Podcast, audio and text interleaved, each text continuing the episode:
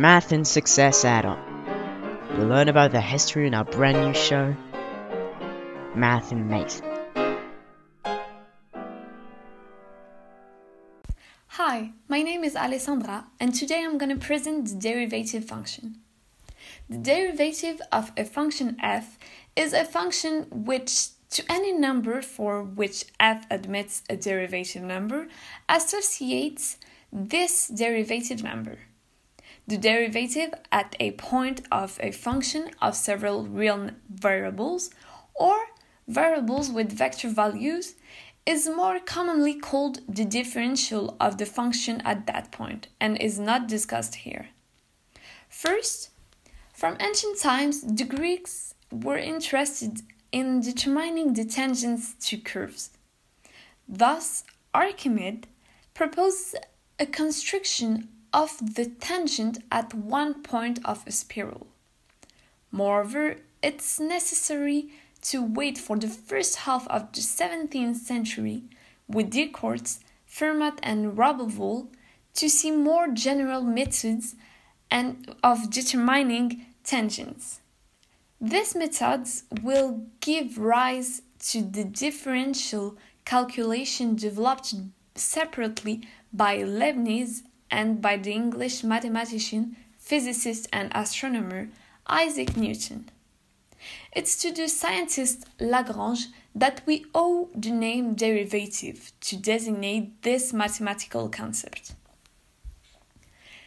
There are different notations to express the value of the derivative of a function f at a point x.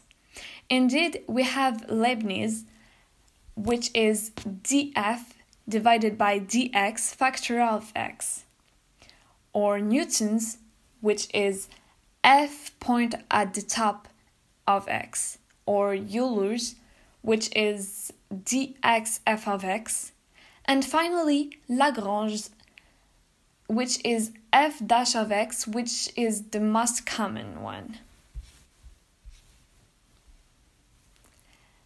Then, here are some examples of the most common derivative functions.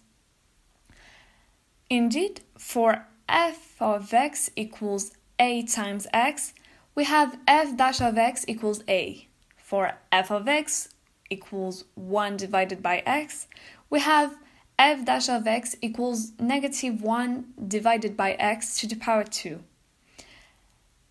For f of x equals x to the power n, we have f dash of x equals n times x to the power n minus 1.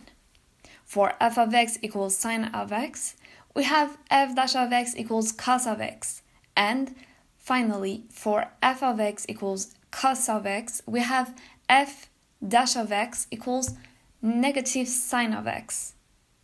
Derivative functions are used in many fields, such as mathematics with the calculation of the tangent of a curve, and in physics with the calculation of speed and acceleration or the volume velocity. Additionally, it's really useful in the graphic representations.